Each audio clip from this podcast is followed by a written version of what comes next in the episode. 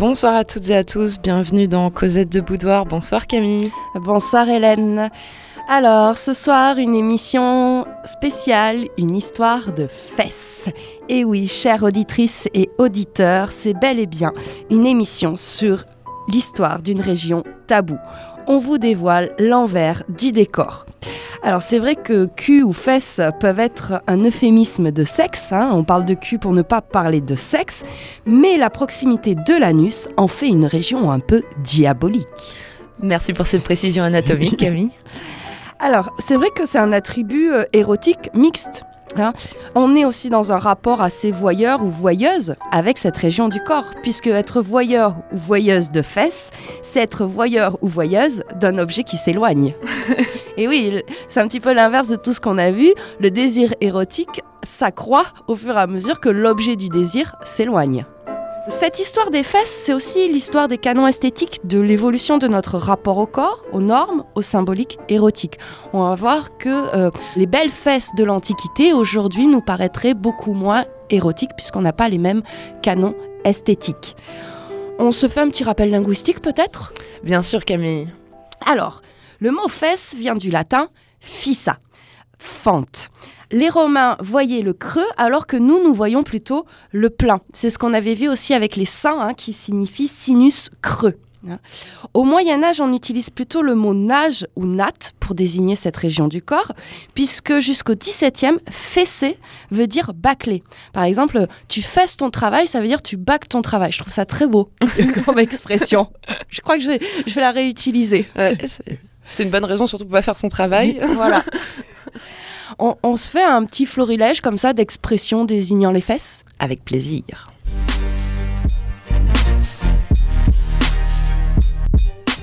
Les deux sœurs. Les deux hémisphères. L'arrière-boutique. La bouche impure. L'entrée des artistes. Le fessier. Le fignard. Le fondement. La giberne. Les globes. Le gouffre secret. Messire Luc. Le milieu. Le petit centre. Le prussien, le poster, les petits cons, les joues de la nuit, le pétard, les noix, le dos, le troufignard, le troufignon, le détonateur, le manant.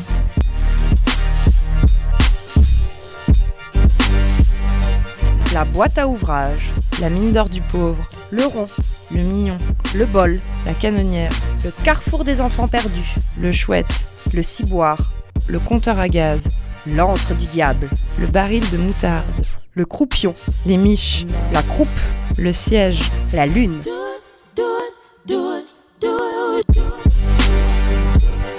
Le popotin, le valseur, le revers de la médaille.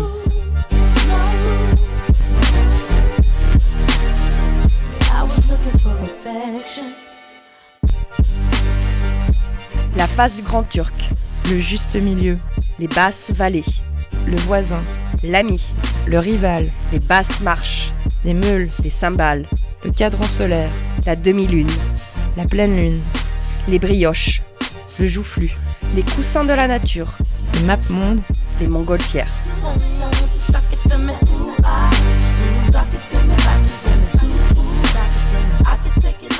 Alors comme nous pouvons le voir, c'est un lexique très varié. Donc on vous a choisi quand même des expressions, on va dire, euh, jolies. Hein. On n'est pas tombé dans le graveleux, euh, trivial ou obscène. Je suis sûre que vous en connaissez plein d'autres. Petit rappel anatomique, hein. euh, les fesses sont constituées de trois muscles, le petit, le moyen et le grand fessier qui servent à, l'articulation coxo-fémorale entre le coccyx et le fémur. Et le grand fessier est le muscle le plus grand de notre corps humain. Merci docteur. voilà. Et comme on, le soulignait en début d'émission, hein, euh, il n'y a pas de genre spécifique, hein, c'est-à-dire que euh, ce n'est pas un attribut euh, sexuel, féminin ou masculin. Tout le monde a des fesses. Une émission en deux parties, hein, donc on va s'intéresser d'abord à être cul nu. suivi de jouer à cul levé. Ce sont deux petites expressions que je trouve, ma foi, fort sympathiques. Commençons par être cul nu? Commençons par être cul hein, et euh, on va partir vraiment du début de l'humanité, hein, la préhistoire, puisque la prédominance du postérieur dans les signaux sexuels chez les primates est visible euh, dès le début. On va dire que ça coïncide aussi avec la station debout et la marchation bipède. Hein. On va dire qu'on a des fesses intermittentes chez l'Homo habilis et la fesse définitive se fixe chez l'Homo erectus. Les Vénus sont très connues pour euh, leurs larges euh, hanches et donc euh, leurs fesses remarquables.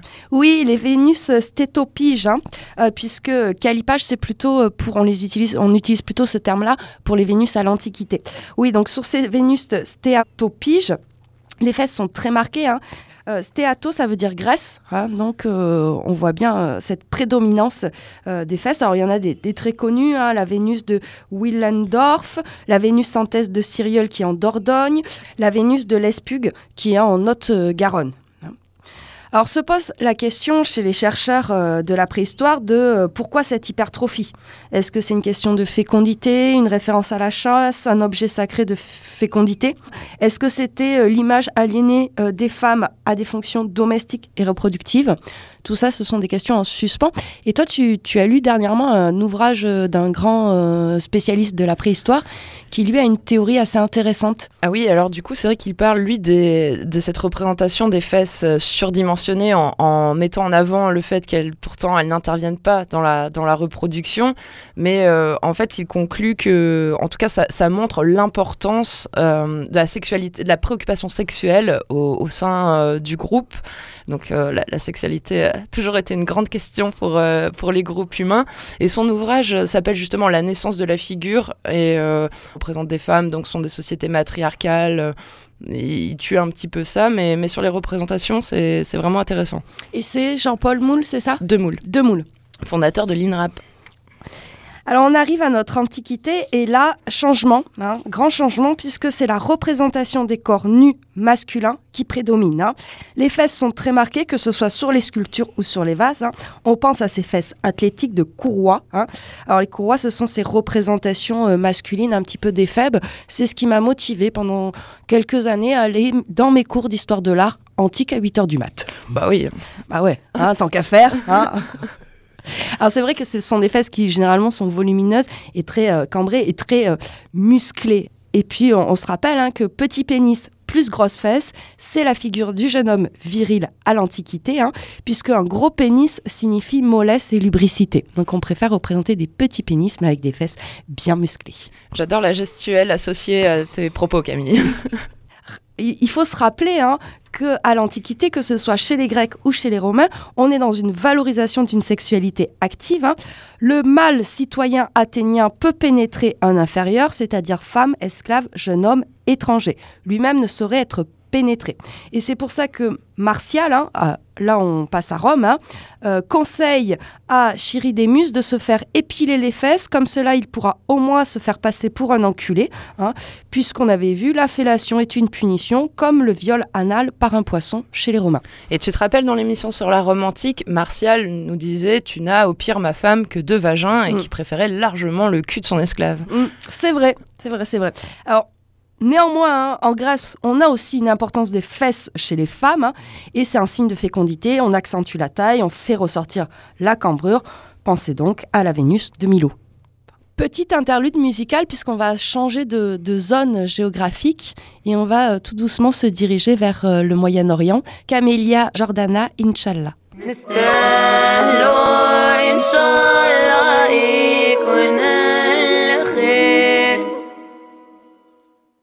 ما نصلحوش قدام بيبانكم ما نحاوسوش خلينا ما غاديش نتفاهمو نستاهلو إن شاء الله يكون الخير. نستاهلو إن شاء الله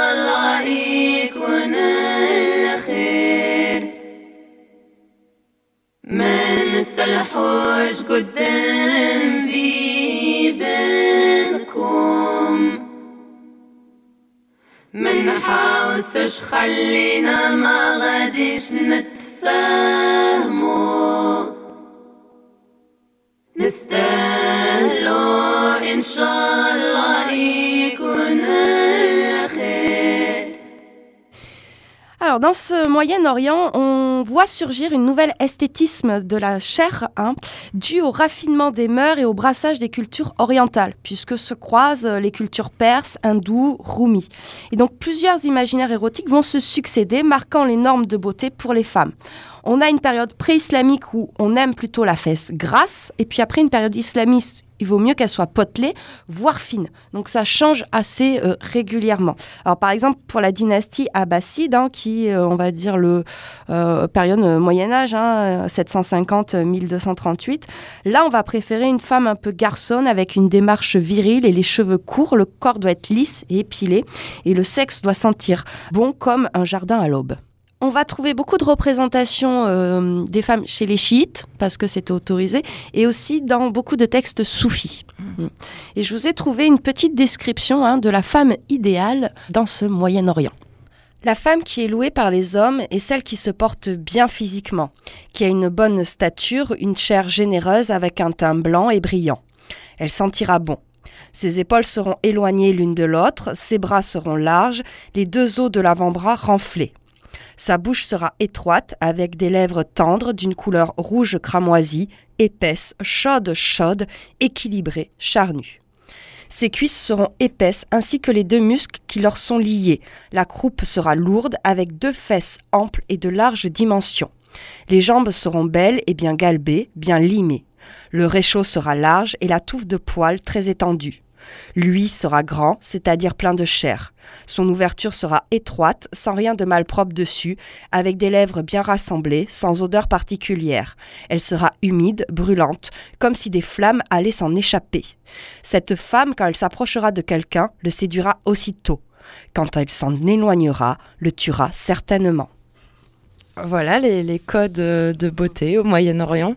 Alors se pose aussi la question dans ce Moyen-Orient d'une homosensualité c'est-à-dire une sorte d'homosexualité ou de bisexualité on serait sur un homoérotisme euh, parce qu'il y aurait une ségrégation des sexes et donc une homosociabilité, un peu comme chez les Grecs en fait.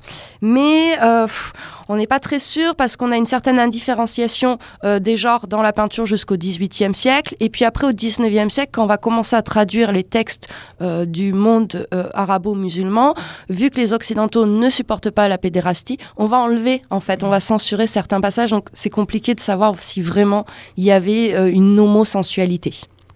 Alors, se pose alors dans cette homosensualité ou cet homoérotisme la question de la pratique de la sodomie. Question. Question, et eh oui.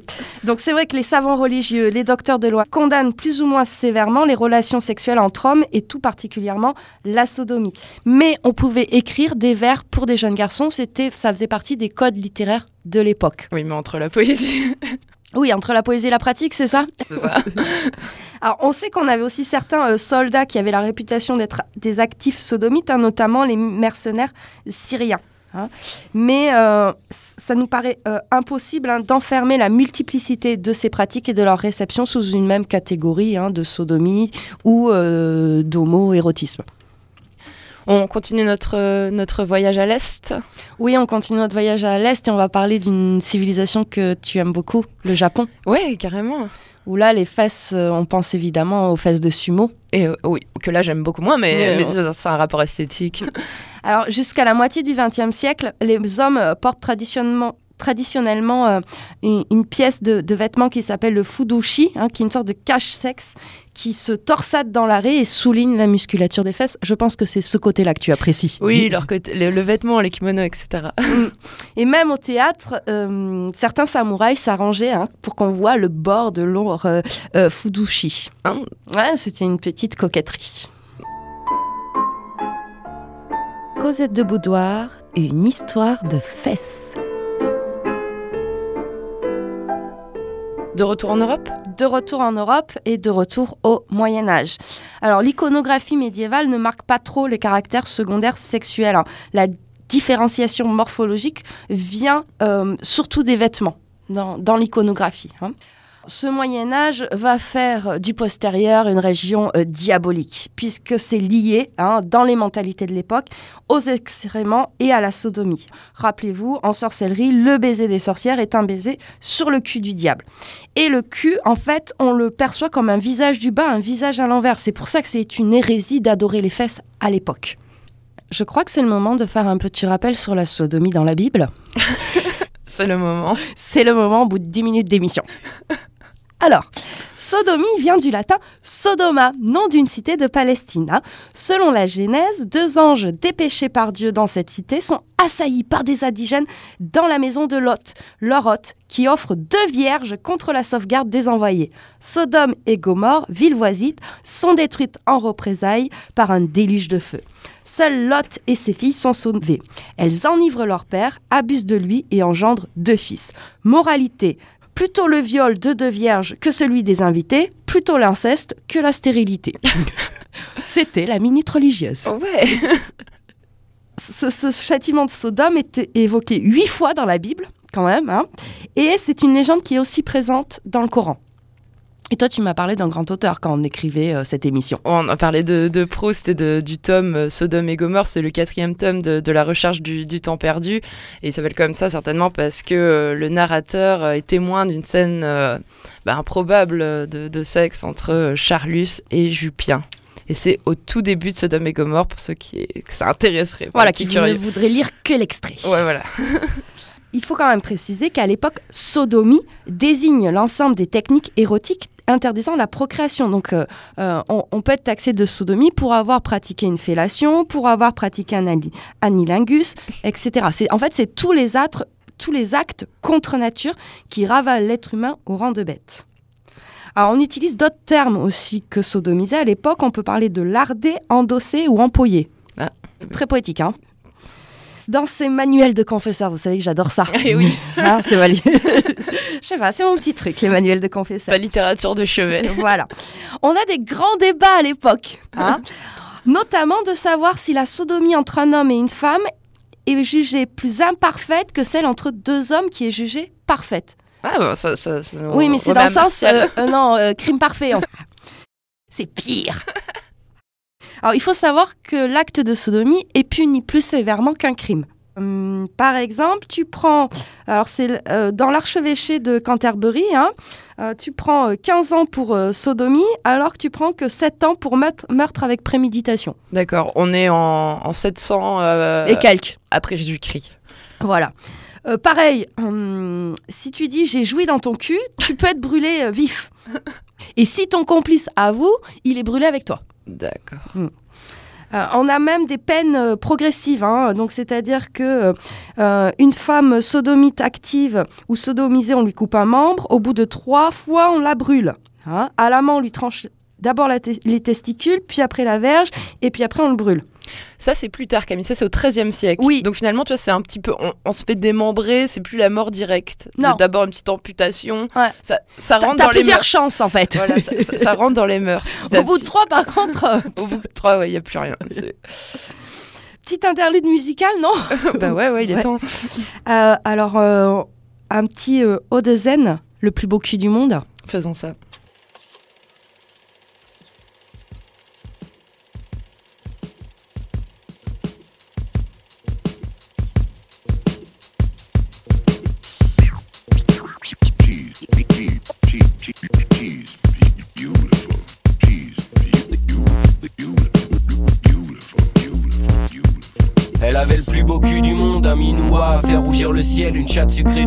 Blonde et des petits seins au goût de miel. Du haut de son accent de soleil, elle me parlait sur le strapontin. L'écho de sa voix de merveille me sortait du métropolitain. Moi je me fatigue pour qu'elle accepte d'aller partager un café au cœur de la ligne 7. Elle me dit que c'est l'heure d'aller taffer. Je lui dis vas-y mignonne, donne-moi ton numéro de Fontel, je te prendrai jamais pour une conne, t'as l'air de me donner la vie belle. Une fois sorti seul dans le métro, je repense à son cul d'excellence. Tombé est rare comme l'indigo, ça swing quand ses hanches s'élancent. Elle avait le plus beau cul du monde et des sourires pleins d'arc-en-ciel. Une chatte sucrée de couleur blonde et moi son numéro de Fontel. I do not Trois soirs après, pas loin de Paname, dans un restaurant un peu chic, ma belle baby Miss Class Madame faisait des baisers exotiques. Elle me raccompagnait chez moi pour aller boire un dernier verre. Elle était blottie dans mes bras et me fixait de ses yeux verts. Me demandant ce que je pensais d'elle, je lui lançais un regard surpris. Je lui dis putain, comment t'es belle, donc tu sais de la géométrie. Des formes précises, je m'en fous un peu. Maintenant que tu veux du sentiment, je vais démontrer juste un petit peu comment peuvent aimer les garçons. On fait l'amour dans tous les sens, son corps était de toute beauté. Ses gestes exaltaient tous mes sens, mon cœur pour elle allait voter. Elle avait le plus beau cul du monde cœur était dans ses mains, j'étais à sa chatte blonde, je lui aurais fait 24 gamins. Elle avait le plus beau cœur du monde et de la tendresse plein les yeux, une chevelure de couleur blonde, c'est avec elle que j'étais le mieux.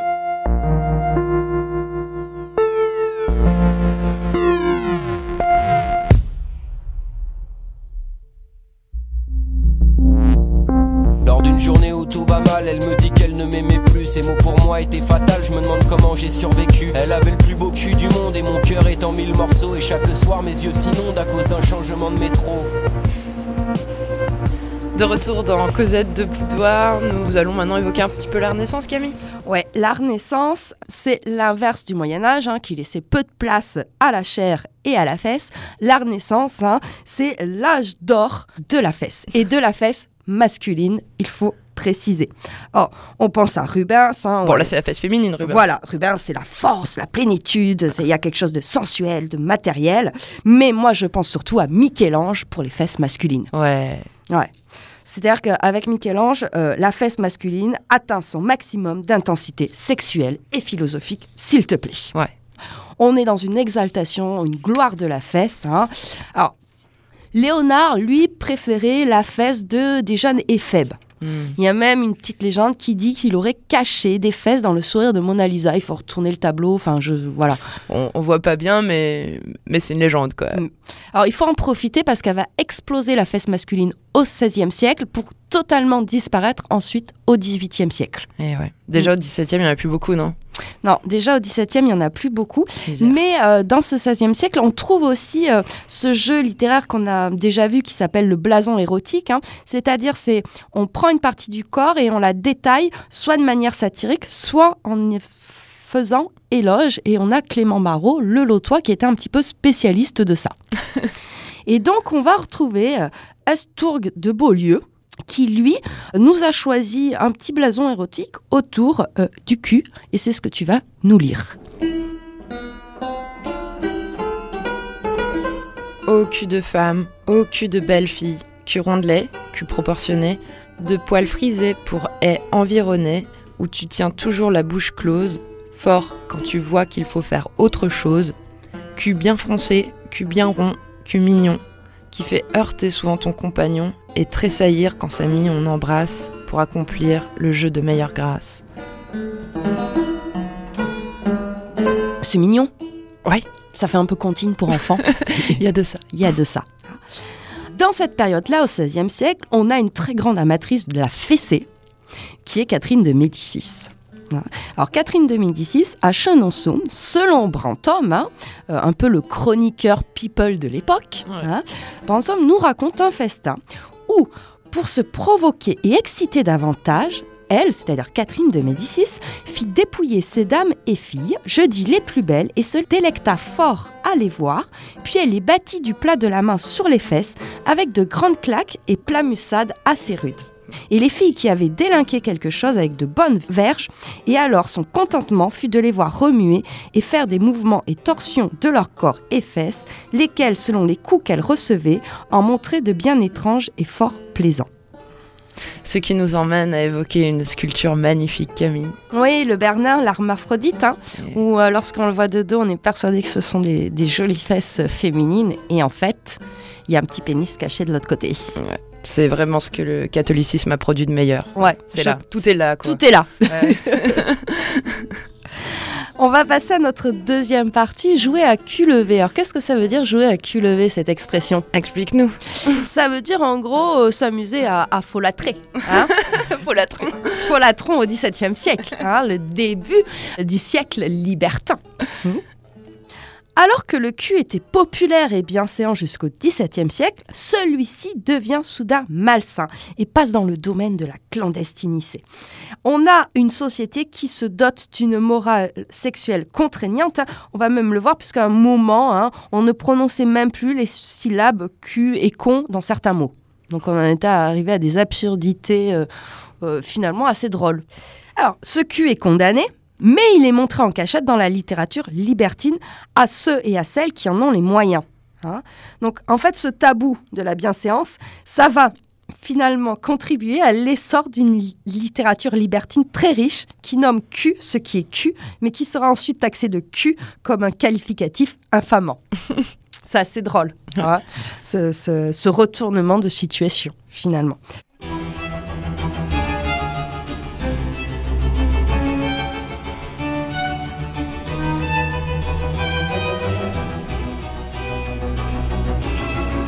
Alors juste pour rappel, hein, euh, contrairement à ce qu'on a fait le XXe siècle, hein, le libertinage c'était un positionnement intellectuel et philosophique hein, qui était critique vis-à-vis de la, de la religion, des normes, des codes, et c'était pas uniquement d'un point de vue de la sexualité. Ça n'a pas à voir qu'avec Tinder.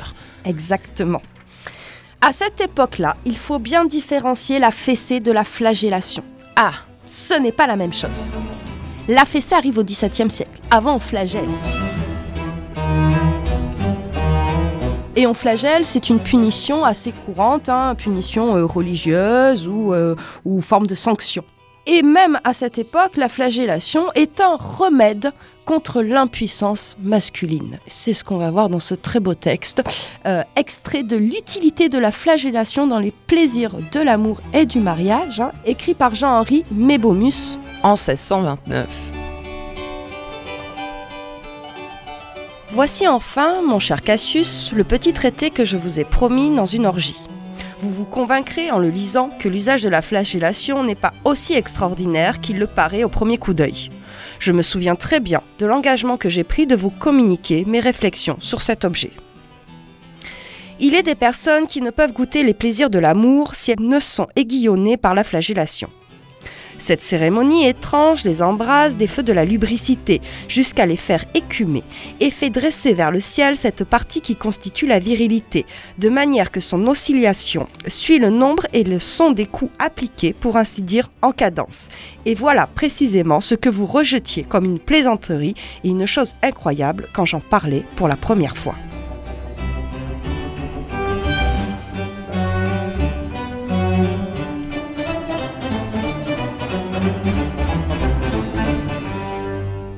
Donc voilà, on s'échange des petits conseils contre l'impuissance masculine entre gens de la haute. Alors pour arriver à notre cher 18e siècle, je vous propose une petite pause musicale. hein. Et évidemment, nous avons choisi Milan Farmer, Histoire de fesses. Ça nous changera du clavecin. Oui.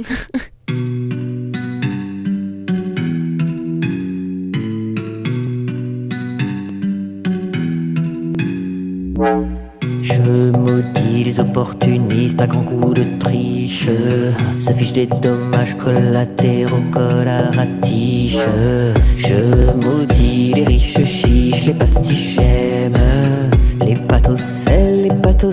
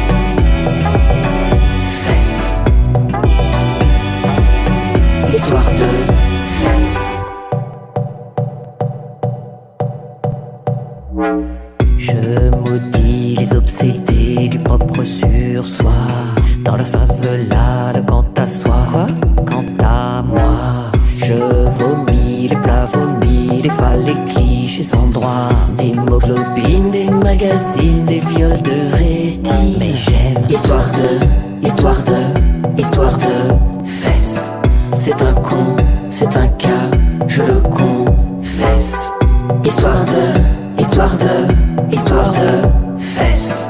C'est un cas, c'est un con, je le confesse.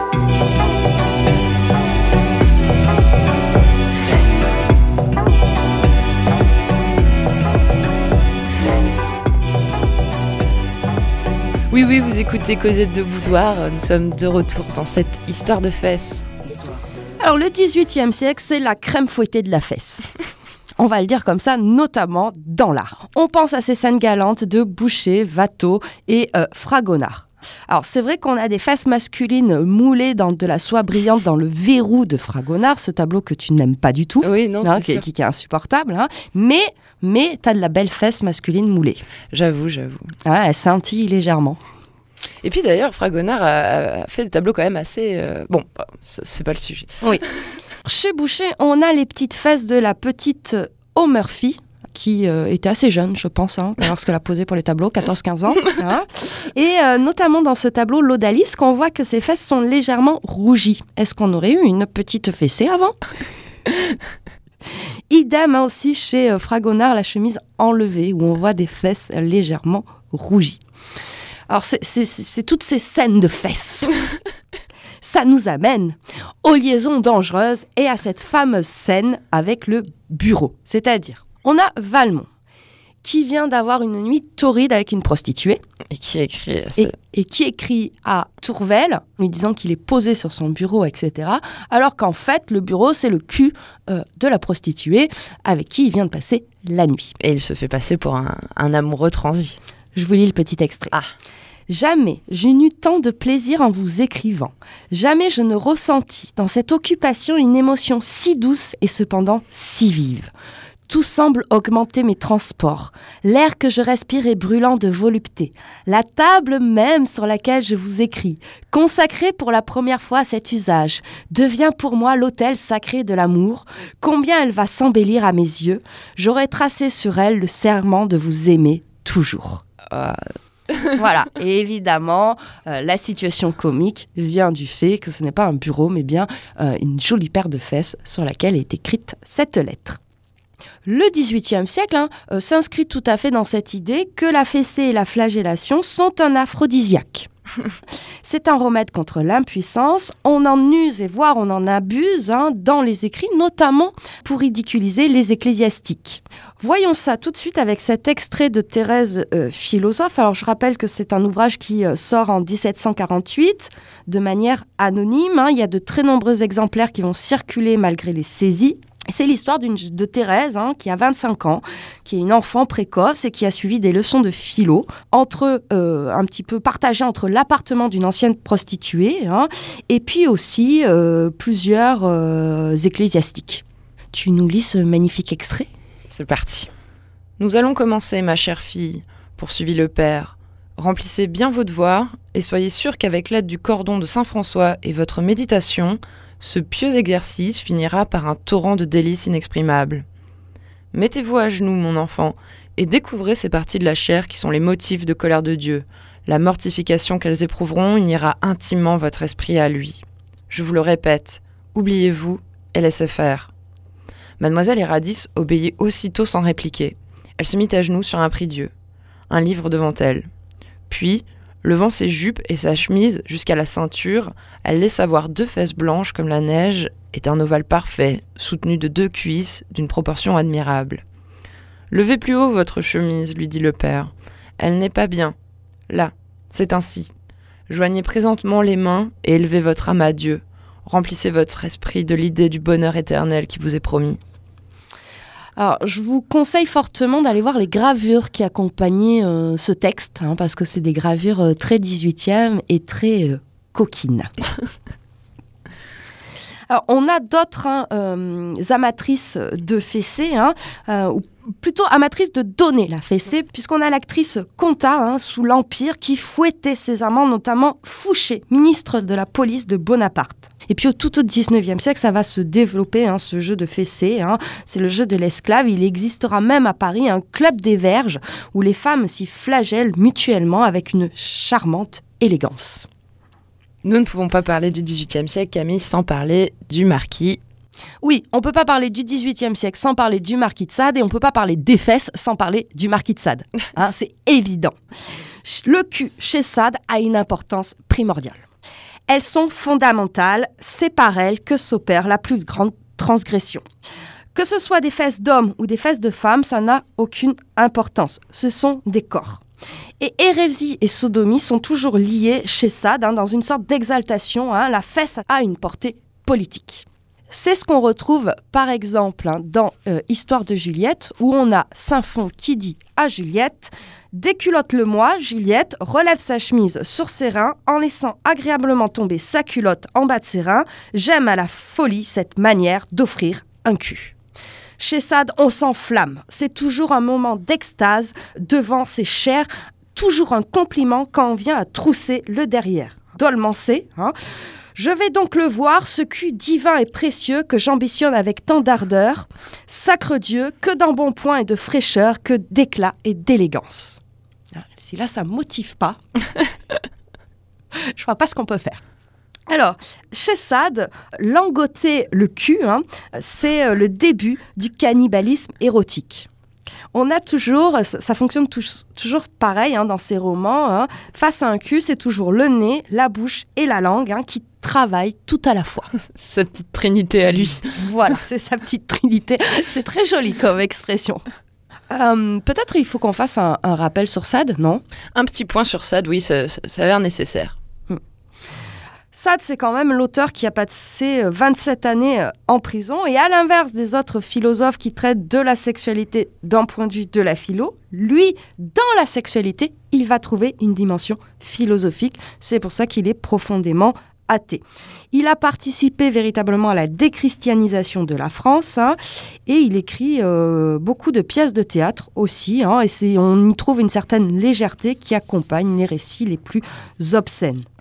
On pourrait dire chez Sade, on trouve une notion d'insurrection. hein. Le concept de la révolte est calqué sur celui de désir. hein. La révolte, c'est un désir permanent et il est en but euh, contre les structures sociales et contre les lois. C'est pour ça aussi hein, qu'on a un certain euh, intérêt euh, pour la fesse et la sodomie, puisque c'est les choses les plus transgressives qu'on trouve à l'époque.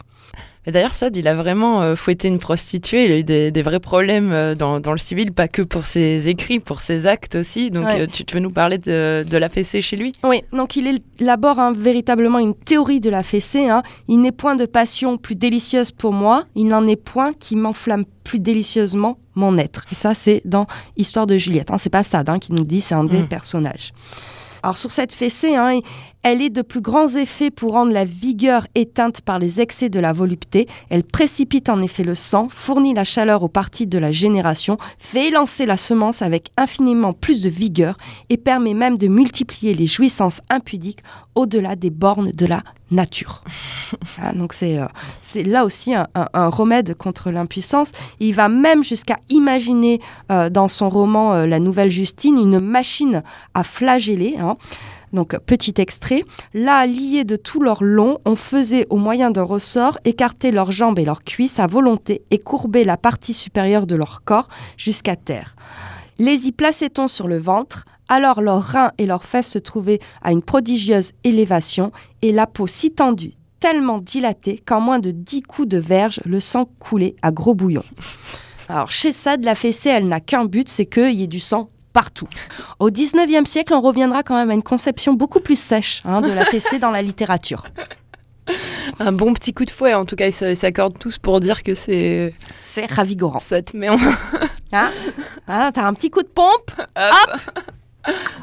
Et, et Sade emploie le, le terme euh, enculé tout le temps. Oui, et c'est l'un des premiers à l'utiliser, puisque c'est un terme enculé qui apparaît très tardivement hein, euh, dans le langage. Au 18e, on préfère plutôt l'expression foutre en cul, hein, que je trouve assez euh, jolie, ou sodomiser, hein, là, vieux reste euh, chrétien. Oui, voilà, qui. euh, Mais surtout, ça, il défend la pratique. à l'époque, elle est condamnée pour son caractère non naturel, puisqu'inutile à la reproduction, hein, toujours ce- ces vieux restes chrétiens, et elle va devenir un enjeu dans l'argumentation des libertins. Et on retrouve cette argumentation hein, dans euh, la philosophie de Boudoir, euh, notamment euh, c'est Dolmancé euh, qui argumente là-dessus et qui nous dit La sodomie est-elle un crime? Non. Puisqu'elle en est un désir, elle est donc naturelle. Jamais la nature, mon cher chevalier, si tu scrutes avec soin ses lois, n'indiqua d'autre autel à noter hommage que le trou du derrière. Elle permet le reste, mais elle ordonne celui-ci. Ah, sacre Dieu Si son intention n'était pas que nous foutions des culs, aurait-elle aussi justement proportionné leur orifice à nos membres? Cet orifice n'était pas rond comme eux? Quel être assez ennemi du bon sens peut imaginer qu'un trou ovale puisse avoir été créé par la nature pour des membres Ses intentions se lisent dans cette difformité. voilà un exemple d'argumentation. Les intentions de la nature. C'est un outrage majeur, la sodomie, mais c'est surtout euh, une transgression des normes. C'est un moyen d'en imposer à Dieu, à la société, à la morale, à la loi de l'espèce. Et d'ailleurs, chez Sade, on passe d'un cul à l'autre en brouillant les plaisirs et en brouillant les genres. Euh, Ouais, tu le disais, euh, lui, un cul, c'est un cul, quoi. Voilà. Hum, D'ailleurs, euh, Dolmancé hein, nous dit Rien ne m'amuse comme de commencer dans un cul l'opération que je veux terminer dans un autre. C'est mignon. Moi, il partage. Hein? C'est aussi un moyen de blasphémer Dieu, hein. Euh, notamment Juliette, qui se fait prendre par le pape euh, Pie VI sur l'autel de la basilique Saint-Rome avec une hostie consacrée enfoncée dans le cul. Et elle nous dit, sodomisé par le pape, le corps de Jésus-Christ dans le cul. Oh mes amis, quel délice Il me semblait que j'en avais jamais tant goûté de ma vie. Cette importance des culs chez Sade, on le retrouve aussi avec euh, l'affiche de Pasolini lorsqu'il adapte les 120 journées de Sodome. Oui, carrément. Alors, les 120 journées, il les adapte euh, dans l'Italie euh, fasciste, en fait. Euh, donc, il change un peu le, le contexte. Mais bah oui, il faut voir le film. On va pas passer d'extrait, là. Tu vois. Non, mais l'affiche, en fait, on voit en bas de l'affiche, sur un tiers, que des culs alignés. Aligné, voilà, exactement. Son rapport au groupe. notre cher Sade annonce euh, la Révolution française, hein, puisque durant cette révolution, alors c'est peu connu, mais on a pas mal fessé et fouetté. hein, C'était une humiliation fort répandue sous la terreur. Hein.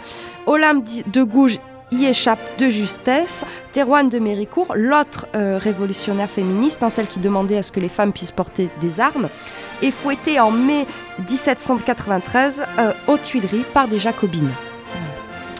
Et je vous ai retrouvé cette petite liste de culs ecclésiastiques fouettés à la Révolution française. Les récollettes de la rue du Bac ont présenté 60 culs desséchés jaunâtres. On a cru voir des citrouilles moisies. Aux filles du précieux sang. C'était tout autre chose. Des culs blancs comme neige, bien arrondis. Un concitoyen, qui s'est trouvé dans la mêlée, assure qu'on y a fouetté les plus jolis culs de la capitale. Les sœurs grises des paroisses Saint-Sulpice, Saint-Laurent, Sainte-Marguerite, la Madeleine, Saint-Germain-l'Auxerrois n'ont point été épargnés, avec d'autant plus de raison que ces béguines ont eu la maladresse de ne faire voir que des culs d'une laideur amère, noire comme des taupes.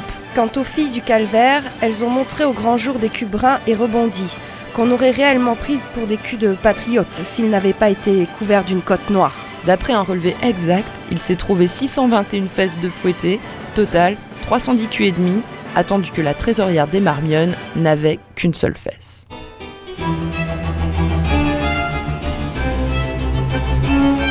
Cosette de Boudoir, une histoire de fesses. Ce qui est fort dommage dans cet extrait, c'est que euh, on n'a que des culs euh, de petites nonnes euh, qui sont fouettées. Et moi, j'aurais bien aimé euh, trouver ceux des culs ecclésiastiques, Des curés, ouais, Ah, des abbés. des abbés, des, des- des archevêques, etc. Je- ça m'aurait fait encore plus rire. Ah ouais, ça aurait été rigolo. En tout cas, il se passe quelque chose à Paris. En tout cas, voilà. Hein. Cette révolution française euh, va rompre avec le droit de l'ancien des régimes et notamment tout ce qui est euh, les mœurs vont un petit peu évoluer puisque dans le code de 1791, on ignore la sodomie hein, comme pratique euh, répréhensible. hein. Et il faudra attendre Pétain qui en 1942 va réintroduire cette sodomie dans le code pénal hein, comme une répression des actes impudiques ou contre nature sur un mineur de 21 ans du même sexe que l'auteur. C'est vrai qu'en 42, c'était l'urgence. Enfin, Ouais, le voilà. gars, quelles sont ses priorités, tu sais. enfin, On arrive tout doucement à notre conclusion. Tout doucement. Tout doucement. hein. Euh, donc on a vu sur cette période-là, allant de l'Antiquité jusqu'au XVIIIe, finalement jusqu'à la Révolution française, hein, la fesse mâle est peu montrée. On va dire qu'elle est saisonnière. On a vu qu'il y en a été beaucoup question quand même. Il y en est beaucoup question à l'Antiquité et à la Renaissance. Mm. hein. En fait, pourquoi elle est peu montrée? Parce qu'elle ne représente rien de glorieux euh, pour la masculinité et la virilité. on préfère des pénis et des phallus bandants comme symbole de la masculinité et de la virilité. Dans une prochaine émission, on va poursuivre hein, sur euh, cette fesse au 19e, 20e et 21e. On va la traquer. Il y a beaucoup à dire. Il y a beaucoup de pas dire là aussi. hein. Cette émission a été préparée avec le documentaire Arte La face cachée des fesses que vous pouvez retrouver et comme ça en plus vous aurez l'iconographie liée à nos propos. Mhm. On a aussi utilisé Anthologie de la fessée d'Alexandre Dupuis, de très très beaux recueils, hein, de très beaux textes.